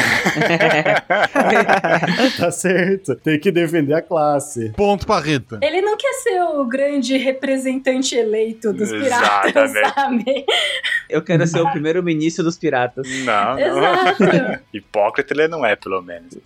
exato. Drum também, que tem um pirata que usurpou o trono e tá controlando a cidade. Ele rouba os médicos dessa vez, né? Ele pega os médicos falando, todos os médicos ficam no castelo, que é um bom jeito de controlar a população também, né? O Apple é um pirata? Não. O Apo, ele é um pirata, não é? Ele começa como um pirata. Ele é o rei. Ele é rei. Ele é rei. Primeiro ele é o rei. Ah, então desculpa, gente. Ó, ó, viu? Muda. One Piece muda. Aí quando o Barba Negra chega lá, ele foge. E aí ele vira rei de outro lugar depois. Ah, mas ele foge e vira um pirata. Sim, e depois vira rei de novo. Depois vira rei de novo. Mas aí ele faz a mesma coisa, chuta a bunda do Apo, devolve os médicos, né? Então devolve os médicos pra população. É como se o Luffy fizesse um reset pro momento em que a população era feliz, independente ali de qual governo que era vigente, se era monarquia ou se era algum outro tipo. Eu só quero devolver a felicidade pro povo. É, tipo isso. Não, eu acho muito interessante do Luffy que, assim, às vezes parece que ele age de maneira muito simplória, sabe? Muito simples. Ele não é um político, né? Assim, ele não é o cara mais inteligente do mundo. Não. Definitivamente não. É, ele não atinge as coisas pela política, ou pelo diálogo, ou pelo coisa. Ele tem um senso ali, não sei se de justiça, mas pelo menos de certo e errado, vamos colocar assim. Talvez um pouco de moral, né? Nem entrar em justiça, e ele vai seguindo aquela moral. Tanto que a gente tem na obra várias, vários momentos que ele sequer entende direito o que tá acontecendo. Sei lá, na Vila Kokoyashi, por exemplo, ele não quer nem ouvir a história da Nami, porque pra ele não importa. E nem quer entender. O que importa é que a Nami precisa de ajuda, né? É, então, assim, ele não se importou em queimar a bandeira do governo por conta da Robin. Ele não se importou em dar um soco no Tenryubito. Então, às vezes, esse imediatismo dele tem as suas consequências, né? Mas é muito assim, ele é muito direto, né? Como se ele agisse numa ação e reação, sabe? Tem algo de errado, eu preciso fazer. fazer, né? Sem, sem muita elocubração, assim, de como resolver a longo prazo. É, no concreto, né? Mas igual o Tom Sam, ele nunca se arrepende das coisas que ele faz, das decisões que ele toma. Sim, é verdade. E, e, assim, eu acho que o máximo que chegou dele se arrepender, mas acho que não foi nem. De, ele não se arrependeu do ato. Eu acho que ele só talvez tenha se arrependido de não estar forte o suficiente. Foi lá no Tenryubito, né? Quando ele deu o soco. Uhum. Mas ele. Acho que ele se voltasse no tempo. Aí ele lamenta. E não que ele não erre, às vezes ele erra e pede desculpa, mas não Isso. porque ele se arrependeu do Exato. que ele fez, é só porque ele viu que o que ele fez foi errado e agora ele aprendeu uma lição nova. Sim, é verdade. Uhum. Exato. Que, que é o certo. Sim. Isso. Uhum. É, outra coisa, não sei se vocês já viram, mas tem um SBS que perguntaram pro Oda qual era o senso de justiça dos generais do exército e qual era o senso de justiça do próprio Oda. Ah, é? Então, dos generais a gente vai conversando aí, mas do Oda ele falou que ele ama o Unpaman. O Unpaman é um personagem, um super-herói japonês pra crianças, que é um super-herói que tem a cabeça de pãozinho recheado de azuki. Meu Deus. E é um super-herói que, quando ele tá sujo, ele tá lutando contra o Homem-Bactéria, e o Homem-Bactéria está sujando ele, ele está morrendo, e aí o, o cara que fez ele faz uma cabeça nova, e o Ampaman consegue distribuir pedaços da cabeça dele para as pessoas que estão com fome. e é meio que essa vibe. É um super-herói tão famoso para as crianças que, segundo a Wikipedia, em 2019 ele superou a Hello Kitty em vendas no Japão. Caramba. Meu Deus céu. Ele é gigantesco. Então, o Ruffy é comida, é um negócio que bate nele particularmente. É por isso que eu acho que todo mundo aqui tem as mesmas teorias de qual que será que é o sonho do Ruffy depois que ele virar o, O rei dos Sim. piratas. o rei dos piratas. Uhum. Mas provavelmente vem dessa justiça do Superman, que é distribuir comida e não deixar as pessoas sofrerem. Seria bacana, hein? Porque, né, o mundo com todo mundo comendo, imagina aquilo, cara. Seria muito bom. Que loucura, é, então. né? Que coisa absurda. que é coisa absurda. Não é como se a gente já não tivesse como produzir. né? É, pois é. Justiça. Mas eu acho que é, o recorte que tu quis nos mostrar, André, de Aristóteles em Luffy, pra mim, tu conseguiu fazer porque justamente tem muito nessa questão de cada caso ser um caso e ter muita ação Uhum. concreta, sabe? É, não, Uhum. não é só ficar ali, bah, discutindo, debatendo, esperando que algo aconteça. Cara, eles vão pra cima e resolvem de acordo com o que eles acham certo. E eu acho que isso é muito Luffy mesmo. E tem isso também, Chico, que em Aristóteles a justiça ela é uma ação, sabe? Tipo, justiça Uhum. em teoria. Você age de forma justa. E é legal que você age de forma justa, ele fala, você só é justo com o outro, né? Você não tem como ser justo com você ou injusto com você. A justiça é dar pro outro o que é dele, né? Tipo, ah, não vou ser justo comigo. Claro que hoje a gente fala isso, né? Que que a gente vive numa sociedade Individualista. Uhum. individualista, mas também é uma sociedade que, assim, a gente, por conta do capitalismo, a gente acaba não falando não e se lascando muito. Então a gente precisa ser mais justo que a gente mesmo. Mas o Aristóteles fala muito disso, não, você é justo com o outro. E a justiça é uma ação. Você tem que agir intencionalmente para buscar justiça. E aí a gente poderia até falar que o Luffy não tá sendo justo porque ele não age intencionalmente. Mas no fundo é, né? Ele quer libertar aquele povo também. Cara, intenção ele tem. Ele pode não saber fazer uma análise muito rebuscada sobre o que tá acontecendo, mas as coisas que ele faz são intencionais, não é, né? Ah, com certeza. Não são assim no, no acaso, não. Não bate um vento pra, pra esquerda e ele vai bater no cara que tá pra lá. Mas eu entendi, eu entendi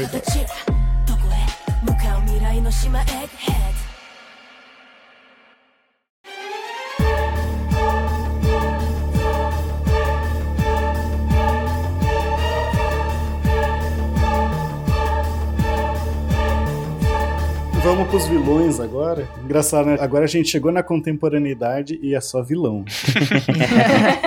Ou seja, você tá meio errado, né? Esse progresso da gente tá meio confuso. É que no caso do Luffy, o vilão era o próprio filósofo, né? Que apoiava a escravidão, essas coisas. Mas enfim. Próximo tópico, né? Eu até coloquei aqui o Akainu, mas antes eu coloquei alguns outros, porque o Akainu, ele é um almirante da marinha, e o, Uhum. o Oda, ele fez esse negócio de nomear a justiça dos almirantes, né? E aí a gente tem o Aokiji e o Fujitora, que também... E tem mais um, mas a gente fala dele mais pra frente, que eles têm também justiça nomeada. Explica pra eles aqui que essa justiça nomeada aí... Durval, tô jogando na fogueira. Beleza. Seguinte, essa justiça nomeada que o Oda passa, explica sobre cada um dos almirantes, mostra pra gente como as ações dessas pessoas são tomadas e um pouco da personalidade deles. Então, apesar deles fazerem parte de um grupo só, que é o da Marinha, e a Marinha ela responde diretamente ao governo mundial, que é um só, cada um um deles, principalmente eles que estão num cargo de poder muito alto, que são almirantes, acima deles só tem o almirante da marinha, que no caso do Akainu ele se tornou isso, eles Hum. têm o próprio senso de justiça, que faz com que eles tomem decisões diferentes entre eles e que às vezes até se choquem. Então essa nomeação, no caso do Akainu, dá justiça absoluta. Vou só dar um preâmbulo. É, justamente porque o Ruffy soca a cara do ditador e a justiça dele que prevalece, tem muita essa associação da justiça com o poder da pessoa, né? Então é óbvio, portanto, que os almirantes da marinha têm justiças próprias justamente porque eles têm muito poder. Uhum. Uhum, perfeito.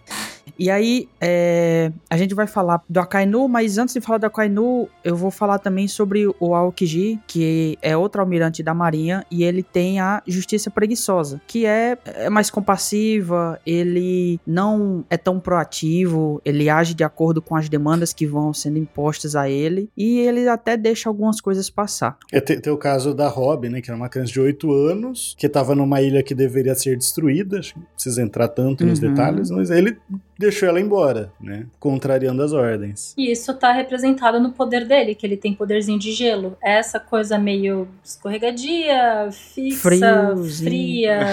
Uhum. Mas é assim, né? É fria e tal, mas deixa passar, mas é tudo bem calculado, né? A gente não pode deixar pensar assim que ele é, ah, não vou acabar com todo mundo aqui porque tô com preguiça. É, é uma decisão bem pensada dele. É, então, é, aqui no Ocidente a gente tem justamente os quatro elementos aristotélicos, os tem água, fogo, terra e vento. Mas o Oda não é ocidental. A cultura no, no Japão pega mais do taoísmo e do confucionismo, que tem os cinco elementos. E aí o elemento que contrapõe o fogo costuma ser o gelo. É bem comum ver isso em, em anime, Uhum. diga-se de passagem. Interessante.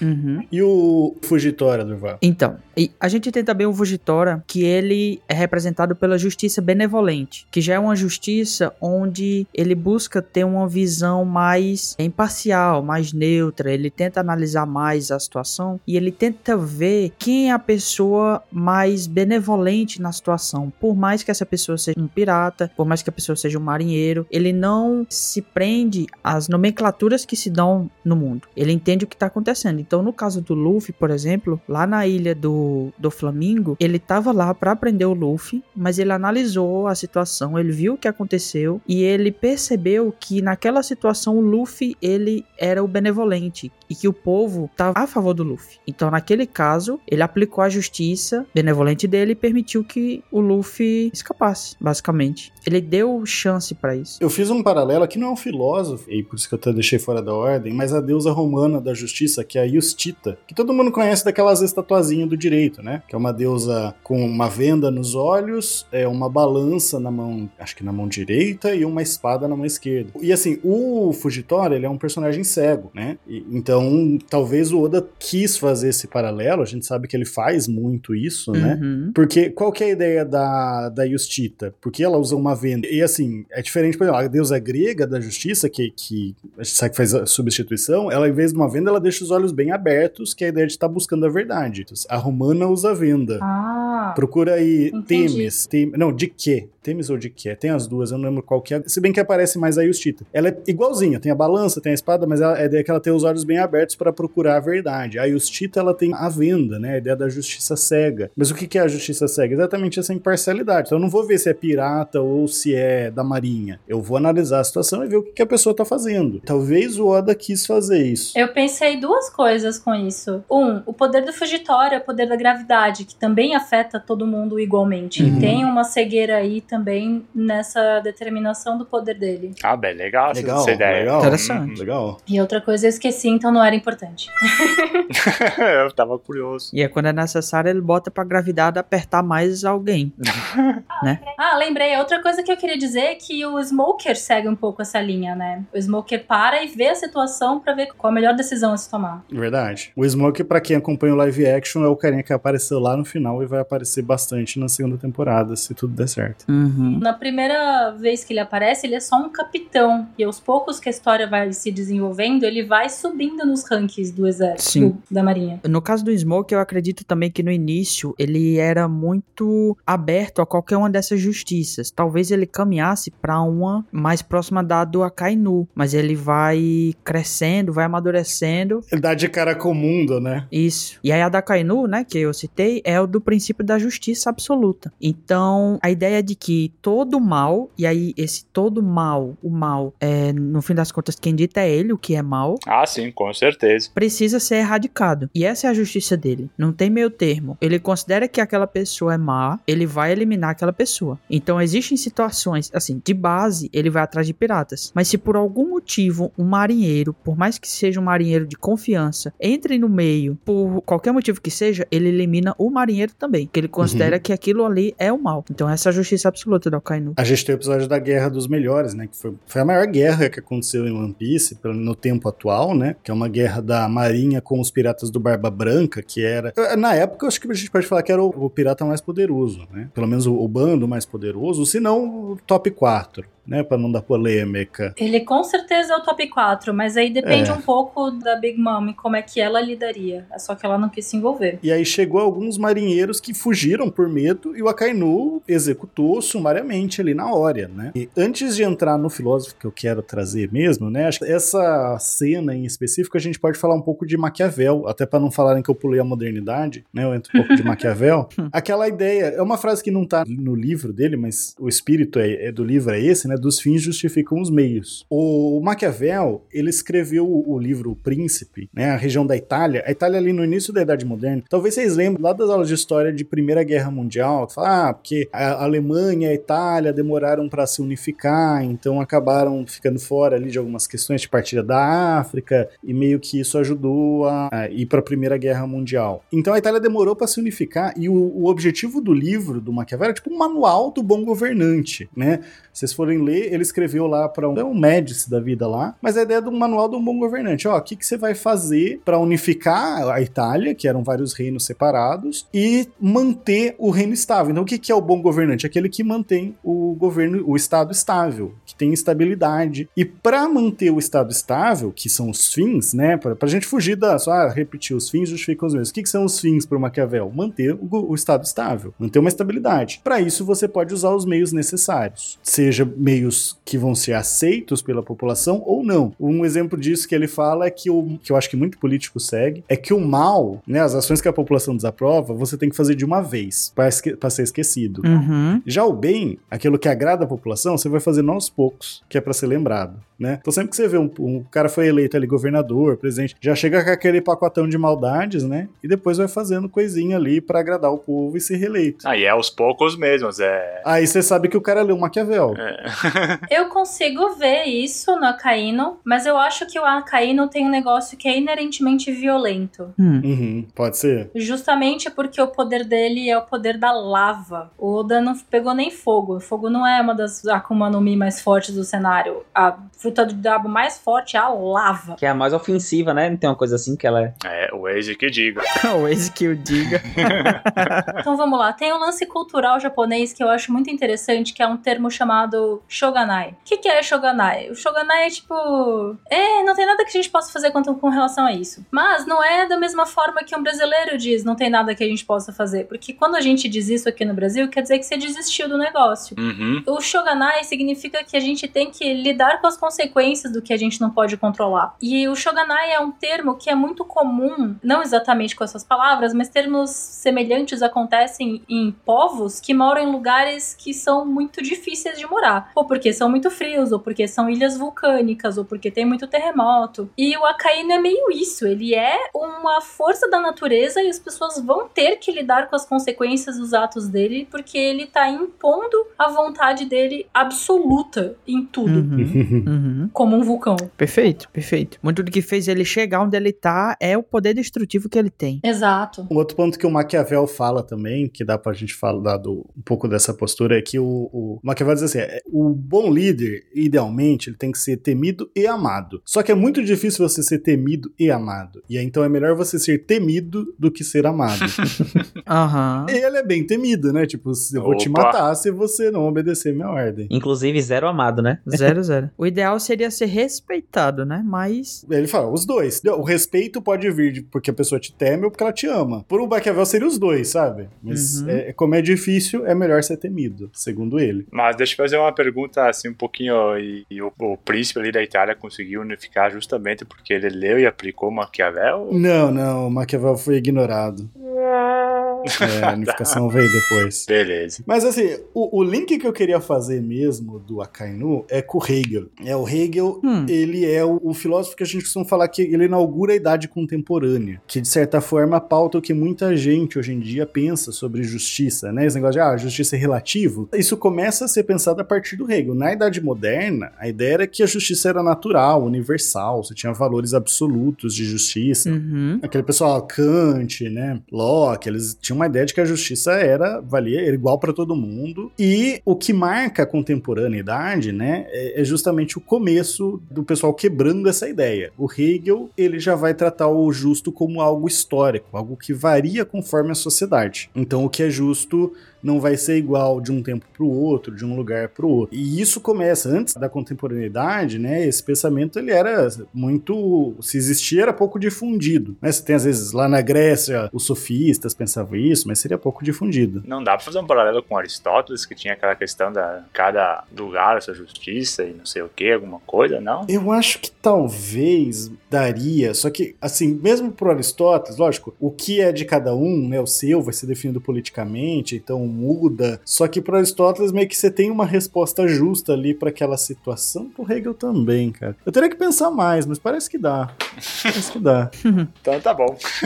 Tô satisfeito.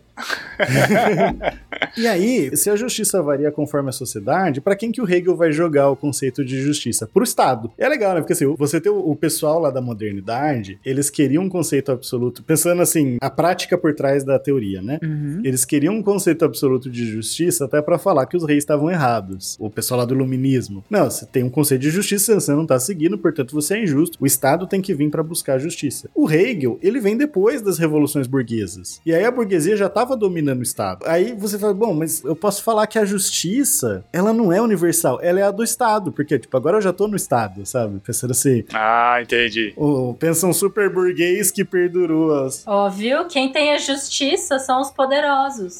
Uhum. Por isso que a melhor justiça é aquela que tu faz a lei. Exato. É de quem, quem é o dono. Ele justifica isso, né? Senão a gente te- teria que ir lá pro do Flamingo Tá. daqui a pouco. Tá pouco, esperamos. Mas ele justifica, ele fala assim, tipo, ele trabalha muito com a questão da dialética, né? A síntese entre tese e antítese, então é uma ideia posta que se encontra com uma ideia contrária e a partir disso você sobe para um novo patamar, você supera esse conflito e chega a ideias novas, não necessariamente melhores, mas para ele ele fala assim, bom, a ideia de justiça do indivíduo e da família, elas estão meio viciadas, elas não vão considerar o coletivo porque vão estar preocupados com o patrimônio, né? A família vai defender Uhum. o que é o seu, o indivíduo vai defender o que é o seu. A mesma sociedade civil, que é algo além do indivíduo, elas se relacionam por relações econômicas, então não é o melhor lugar para você definir o que é justo. Então disso, né, desse conflito aí entre indivíduo e sociedade, surge essa síntese que é o Estado. Então o Estado, ele seria o o melhor para definir os padrões éticos a serem seguidos, para definir a justiça. O Estado ele não é limitado em função da vontade do indivíduo. O justo é seguir a lei do Estado. E por que, que eu coloquei isso no Akainu, né? Se a gente pensar na Marinha como um braço do Estado, o Akainu é aquele que segue a risca o que é estabelecido pelo Estado, pela Marinha, e mais do que isso, exige que os outros sigam, né? Você tem que seguir o que o Estado mandou, senão você é o mal e você tem que ser erradicado. Perfeito. Que é o problema que o Akainu tem com o Garp. É, porque o, Garp,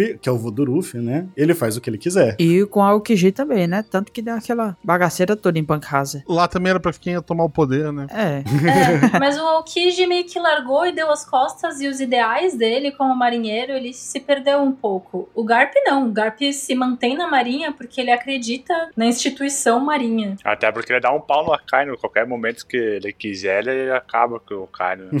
o Kiji não teve jeito, apanhou, teve que sair, né? Polêmico isso aí. Polêmico.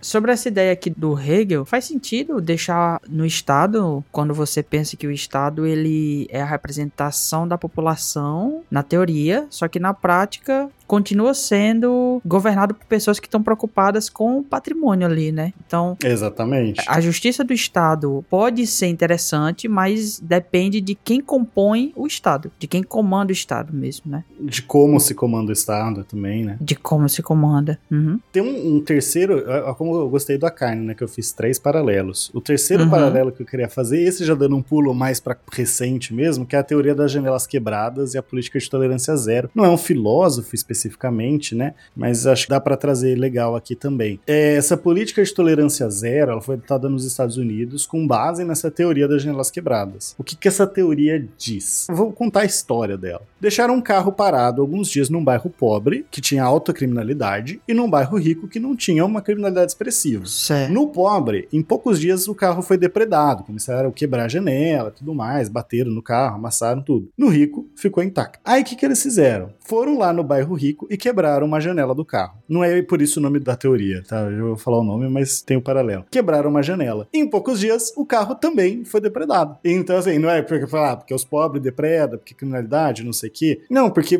bastou quebrar uma janela lá no bairro rico e aí em poucos dias também acabou sendo quebrado. Entendi. A teoria das janelas quebradas, ela tem esse nome, na verdade, pensando num prédio, né? A ideia é de que se uma janela de um prédio tiver quebrada, tem mais chances das pessoas quebrarem as outras janelas. Pensa pra qualquer coisa, né? Tipo, sua casa, sua casa tá bagunçada, a pessoa vai lá, tem mais chance dela não ligar de limpar a sujeira, ou tem até de sujar mais. Uhum. É, é mais ou menos essa a ideia da teoria. Se tiver tudo limpo, as pessoas elas vão agir para deixar mais limpo, para deixar mais arrumado, não quebrar as coisas. Senão depois tem que limpar ainda. Deus me livre. Vamos deixar limpo. Achinar a casa. Aí, até a teoria, tudo bem, né? Eu já até vi um, um cara usando isso em organização de festa, né? Ele consegue fazer uma festa na casa dele e sair tudo meio limpo, porque ele seguiu um pouco essa teoria. Ah, rapaz, tu falou disso aí. A gente se reuniu na casa da minha tia esse fim de semana. Festa de aniversário, aposto. Não era, cara. Dessa vez não era, tu acredita? Uau, não era.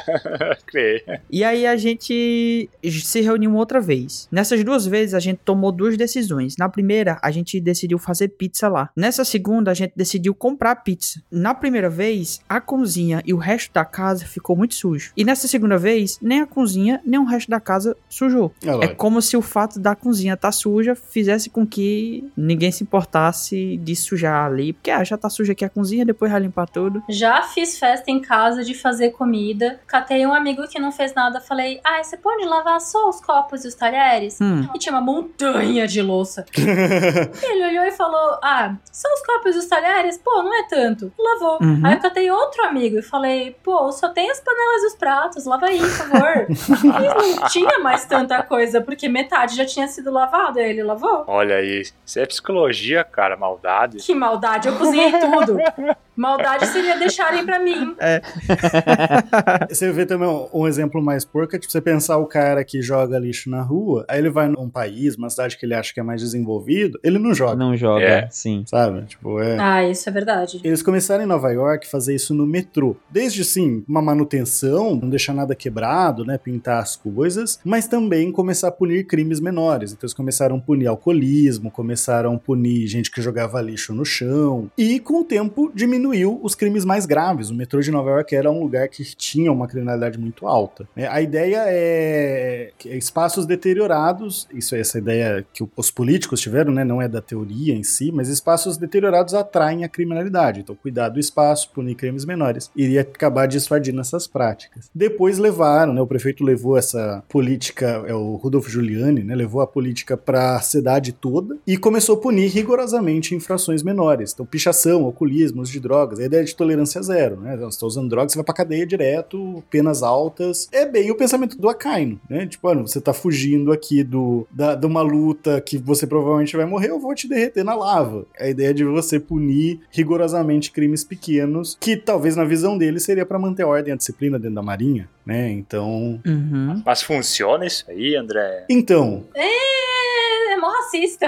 É verdade. Tem vários problemas nessa política. A teoria em si, ela tem o seu fundamento, tá? Mas a política de tolerância zero, ela tem vários problemas de... Sem entrar na parte de, tipo, o que leva a pessoa a cometer crimes e você tá punindo ela muito, às vezes, por um crime pequeno, é, coisas assim, você tem várias outras questões de pensar causa e consequência. Eu pergunto isso, André, porque eu tô lendo aqui um livro agora chamado Na Fissura, é, o fracasso da guerra contra as drogas. E é justamente uma guerra que tenta se punir todo mundo que usa drogas, na verdade, em vez de acabar, só incentiva. E aí eu comecei a ler isso aqui, eu falei, cara, isso aqui parece que tá errado, cara. Esse negócio de querer punir pequenos crimes para acabar com a criminalidade. Pelo menos naquele contexto, parece ser diferente do que isso. Então, é mais ou menos isso. Eles conseguiram em alguns pontos, né? Mas pensa em Indonésia, né? Você sempre, ah, por que, que o povo vai lá vender droga sendo que tem pena de morte? Porque dá dinheiro. É, exato. Mas eu tava falando assim mais da questão do, do usuário. Por que, que ele usa, ele, ele usa e vai preso porque é pego com não sei o que e tal. Né? É, Ninguém deixa de usar droga porque é crime, né? É, exato. Não, ninguém. mas aí tem, cara, fazer um recorte simples simplifica demais a história, você perde o contexto. Uhum. Isso, exato. Tipo, a exato. sociedade capitalista precisa que tenha gente na cadeia, então tem essas micro coisas que a gente começa a prender gente só pra ter gente na cadeia. O sistema carcerário americano é privatizado. Eles precisam das pessoas lá dentro trabalhando de graça pra eles, sabe? Uhum. E não ficar incomodando fora. É. Esse tipo de ação aí não- atinge a raiz do problema, né? Não, não atinge. Muitas pessoas vão pras drogas por questão psicológica, por questão de condição material da pessoa. Então, enquanto não atingir esse problema, não vai resolver. Vamos pro próximo. Vamos desviar muito o assunto. Esse assunto dá pra fazer uma pauta só disso. Dá.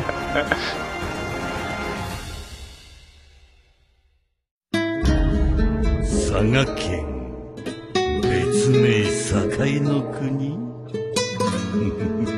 ドレスローザのようにここも俺のものにしてやる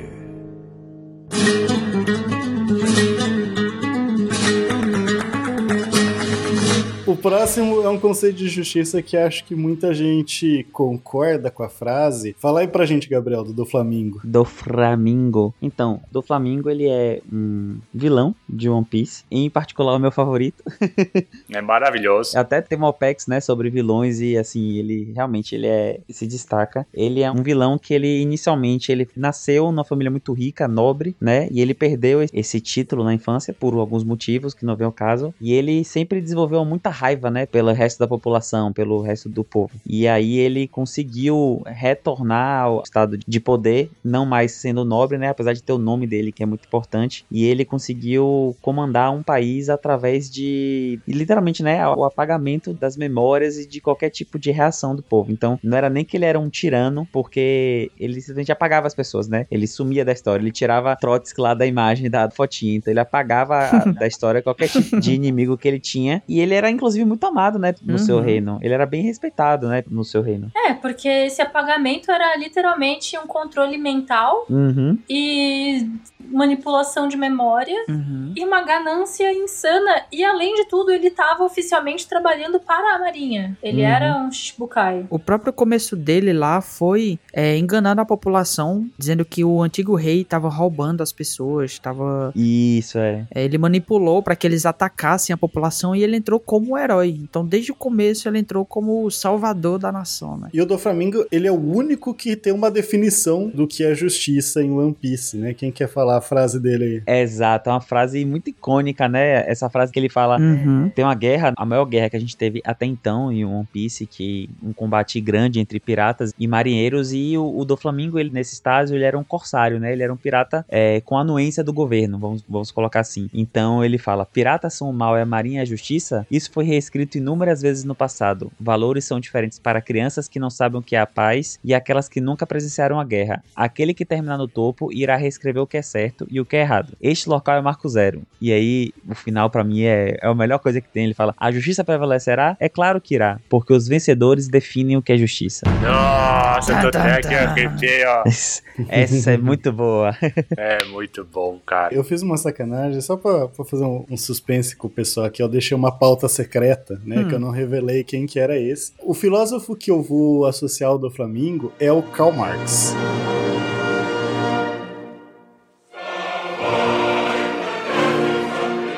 Ah, tá, rapaz.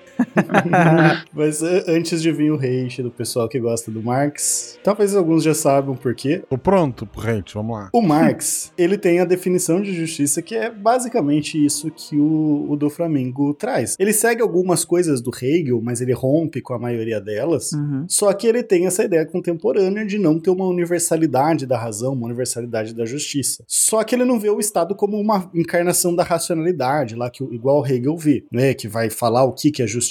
Para o Marx, o Estado ele é oriundo da luta de classes, da luta, né, da guerra, do Flamengo falou. Então o Estado ele vem da luta de classes, ele nasce da luta de classes. E ao olhar para o Estado em seu tempo, ele diz que esse não passa de uma organização nacional dos interesses da classe dominante, que no tempo dele era a burguesia, para garantir a propriedade, para garantir os, os interesses burgueses em geral. Então, o que o Estado colocava, né, para o Marx, né, a ideia básica dele é que as relações sociais, o Estado, o direito, eles vêm das relações econômicas. Para resumir bem aqui, tá, gente? Então, no caso do capitalismo, o Estado ele é moldado a partir do capitalismo, o direito, etc. A justiça, então, ela não vai ser um negócio universal, ela é uma adaptação ao sistema dominante. Ele fala assim que, então, quando o modo de produção escravagista lá da Grécia, da Roma, a escravidão não era injusta, era justa, tanto que Aristóteles lá defendia. Uhum. No capitalismo, a, escravi- a escravidão é injusta, mas a exploração da força de trabalho não é. Num outro sistema, talvez a exploração da força de trabalho vai ser injusta. Então, uma coisa é justa quando se adequa ao modo de produção vigente na, na visão do Marx. Não é que ele defende Uhum. é, justiça como uma coisa que ele está defendendo, né? Daí ele vai propor um modo de produção dele, que é o comunismo, e vai definir o que que é justiça no comunismo. Mas não é essa que interessa aqui pra gente agora. É esse conceito mais da justiça como algo definido pelo vencedor da luta, né? Então, por isso que eu coloquei o Marx aqui como o do Flamengo. E vai muito em encontro, porque né, o do Flamengo é justamente um cara que, teoricamente, dentro da obra do One Piece, daria pra relacionar com quem estava no topo, quem fazia a justiça. Então, é daquelas poucas pessoas que têm essa consciência de que classe ele pertence ou pertencia, e que realmente sabe que existe uma luta, né, entre quem tá e quem não tá no poder, e quem manda e quem não manda, né. É um paralelo muito interessante. É, então, eu acho divertido fazer os paralelos entre os ideais do do Flamingo e os ideais do Rocinante, né, do Corazon, que é o irmão dele. Porque eles passaram pelas mesmas coisas, mas o do Flamingo decidiu que a justiça era o poder, e novamente vou relacionar os poderes que ele tem. Ele tem poderes de fios e tramas. Então ele é uma pessoa que literalmente trama muitas coisas pelas costas do governo, e ele é uma pessoa muito manipuladora, usando as pessoas da ilha dele como marionetes. Literalmente. É, porque ele tem essa noção de que a justiça é o poder total e absoluto, é estar superior a todas as pessoas. E o Corazon viu isso e ficou tipo, não, cara. cara. A justiça é pra você proteger as pessoas que estão sofrendo. Mas o Rocinante, o coração, não tinha o poder para ir confrontar o próprio irmão. Então ele tentou ir pelo governo. Ele tentou entrar na marinha e tentar ser um infiltrado para tentar derrotar o irmão. E aí deu certo porque o coração é um personagem, é um indivíduo muito generoso e decidiu salvar a vida de uma criança. Uhum. Ao invés de dizer que a morte de um vale para salvar o todo. São sensos de justiça muito Uhum. Diferentes de personagens que tiveram a mesma criação. É. E funcionou muito legal, porque no final, essa criança, no final, ali teve uma relação, esse desejo do Rocinante. Então, prevaleceu aí. Sim. Bom, se no Acaino eu coloquei vários filósofos, agora eu coloquei esse filósofo, eu coloquei várias pessoas, né? Eu já vou adiantar que o filósofo é o Carl Schmitt, que é o menos conhecido. Já vou falar um pouco dele, mas antes vamos falar um pouco do Imu. Guaxa, quer falar? Sem muito spoiler? Não tenho o que dizer. não tem. Não tem nem como dar spoiler. Não, é. Tu tem spoiler, pois rasga aí. Essa aí não é que é a avó do Luffy? Não. É. A avó. É, é. Ah, porque assim, os reis no passado se reuniram e decidiram: ó, ninguém vai sentar no trono, vamos fazer um conselho, ninguém tá acima da gente, fechou? Fechou. Então, Uhum. tem alguém acima dele. Basicamente. É. E assim, é, tem toda uma ordem em One Piece. Vamos lá ver o cast de sistemas políticos, né? Toda Uhum. uma forma de você organizar. E tem cinco anciões, que são os Gorosei, que são tipo os administradores, né? Que são os presidentes ali, que cumprem as ordens, que fazem as ordens. Tem uma relação ali com os outros reis, mas não é muito claro. Só que a gente descobriu, como o Guax falou, tem esse Imu que tá em- acima dos Gorosei e dá ordens pros Gorosei, que em tese são as maiores autoridades do mundo. Inclusive ordens absurdas, né? Tipo, aí eu vou dar alguns spoilers. Destruir completamente um reino pra testar uma arma, né? Matando várias pessoas, ordenar assassinatos, manipular a verdade e várias outras coisas. Manipular a imprensa. Manipular a imprensa. E, pô, tem um filósofo que defende o conceito de justiça disso? Sim. É, e aí o Carl Schmitt, ele é simplesmente o jurista, o filósofo, o teórico alemão que dá um embasamento na teoria política pro pessoal ali do nazismo. Olha só. Meu Deus. Então tem, tem teoria da justiça pra tudo. É, na verdade, a teoria dele é anterior ao nazismo, mas foi muito bem recebida e ele acabou daí entrando no partido nazista oficialmente depois disso, né? E pra ele tanto a justiça como o direito estão ligadas ao conceito que ele traz da exceção. O que define a soberania pra ele, né, quem manda, né, o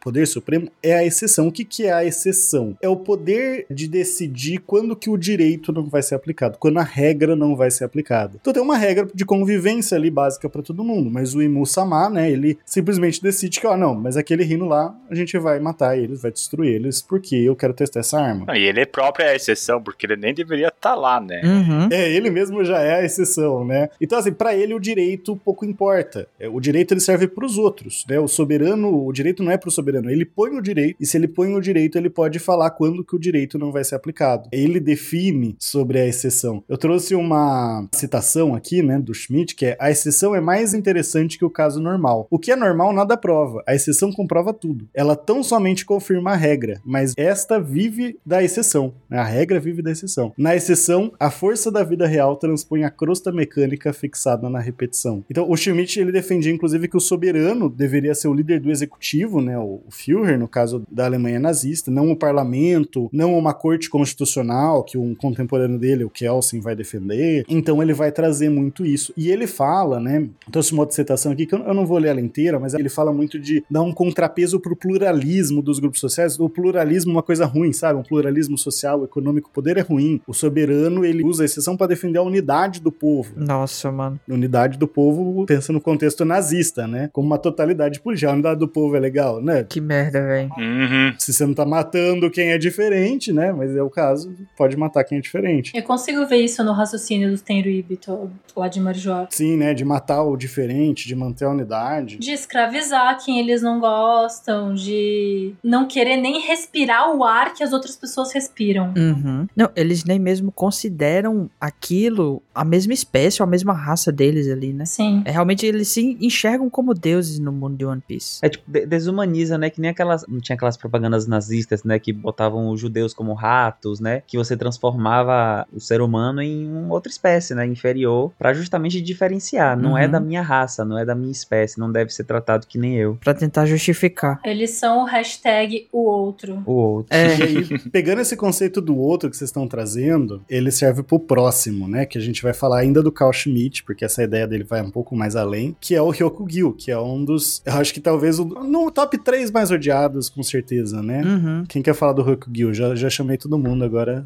vocês podem escolher. Eu acho que esse personagem é muito legal de falar, porque lá na OPEX ele tem um apelido muito, muito emblemático, que Muito bom. é, eventualmente quem é da OPEX não saiba quem é o Ryokugyu, mas saiba quem que é o gado verde, né? Porque realmente o cara, é isso. o cara é um, um ser que simplesmente acha que ele é almirante da marinha, né? Ele, digamos assim, chegou na segunda leva dos almirantes e ele foi o último a ser apresentado e se tinha muitas dúvidas sobre como ele seria o seu caráter, o seu modo de, de agir, até mesmo o seu Uhum. poder, né? E quando ele Uhum. apareceu, ele, de certa forma, é, sei lá, não se sabia como é que ele ia ser, mas quando ele apareceu de verdade, mostrando quem que ele era, Ele apareceu com poder legal. Legal, assim. Com poder interessante. Tinha potencial pra não ser um bosta. Que é o poder de controlar as plantas, né? A floresta. Bem massa. Isso, exatamente. Mas ele conseguiu se queimar com todo mundo em três quadros, com três balões, ele falando as suas ideias. Não, mas antes das vezes, por que que ele apareceu? Eu já é bem... Ixi, é,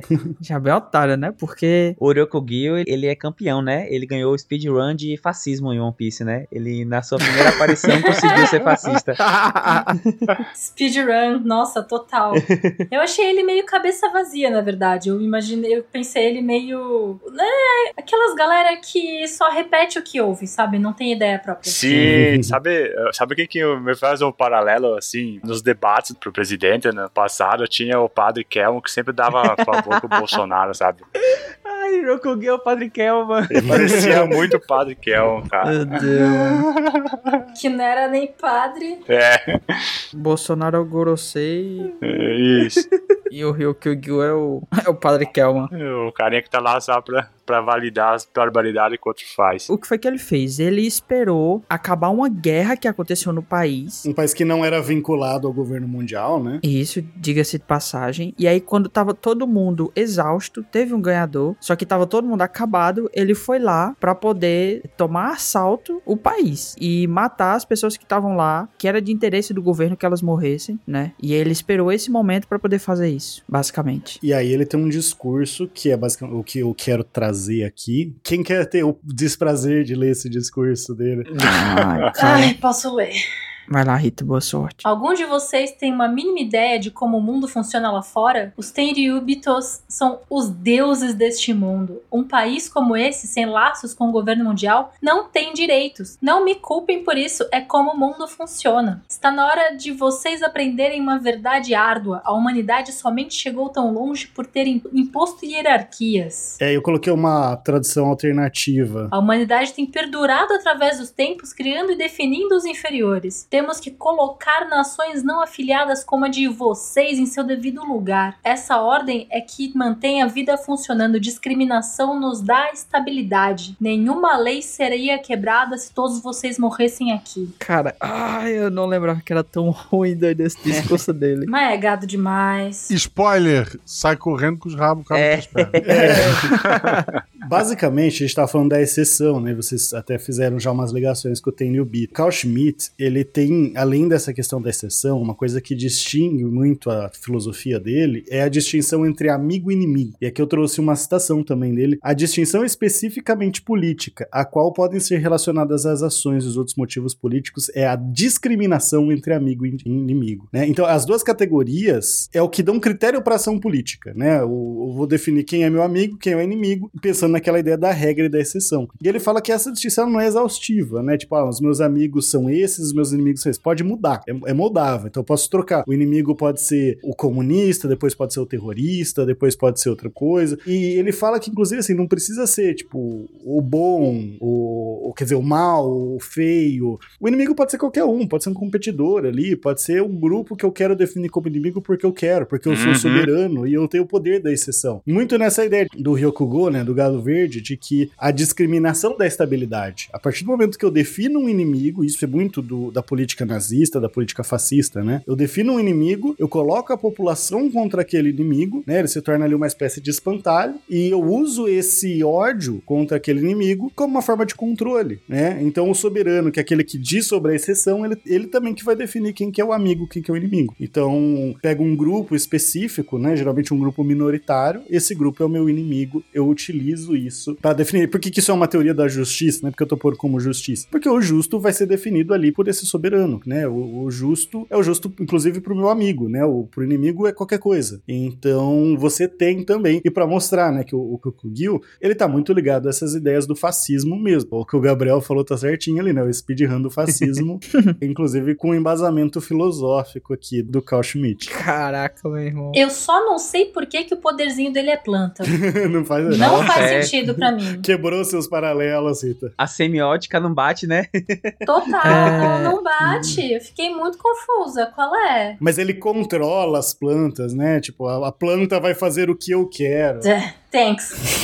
Pô, e esse Carl Schmitt aí é de fato um filósofo ou só um nazista safado? Porque, meu Deus do céu, acho que tudo que ele faz aqui é só pra explicar tudo que os caras estavam fazendo, né? Porque, pá. Então, o negócio é que ele fez antes. Mas, pois é, isso que eu chamo mais louco, cara. Por isso que eu fiz questão de destacar. Ele é americano? Não, ele é alemão. Ah. Ele fez antes do próprio nazismo, mas casou tão bem que chamaram ele pro partido. Nossa, velho. Assim, o que é um filósofo é uma questão difícil aí. Dá pra fazer um cast só sobre isso. Tem uns Uhum. caras que fumavam uns, uns cachimbos É. e moravam nos Estados Unidos e falavam que era filósofo.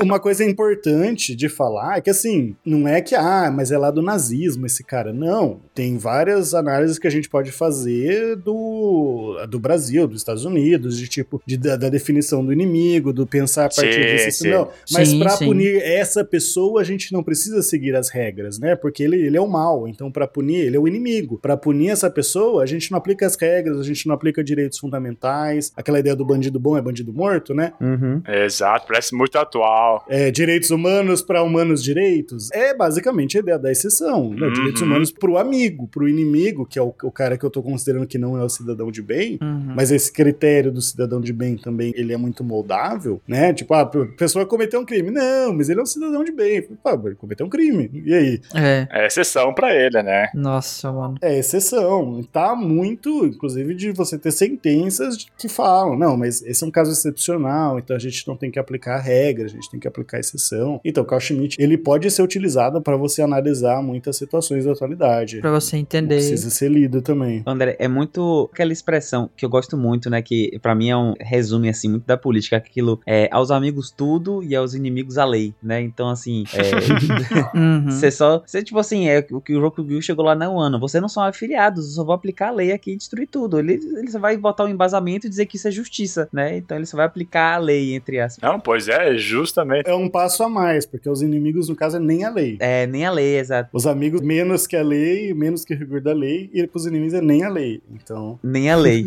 Então é isso, gente. Considerações finais? Yikes. Acabamos bem, né? Acabamos num clima leve. Nossa, cara. Ô, Guaxa, aproveita esse clima e faz a piada de encerramento.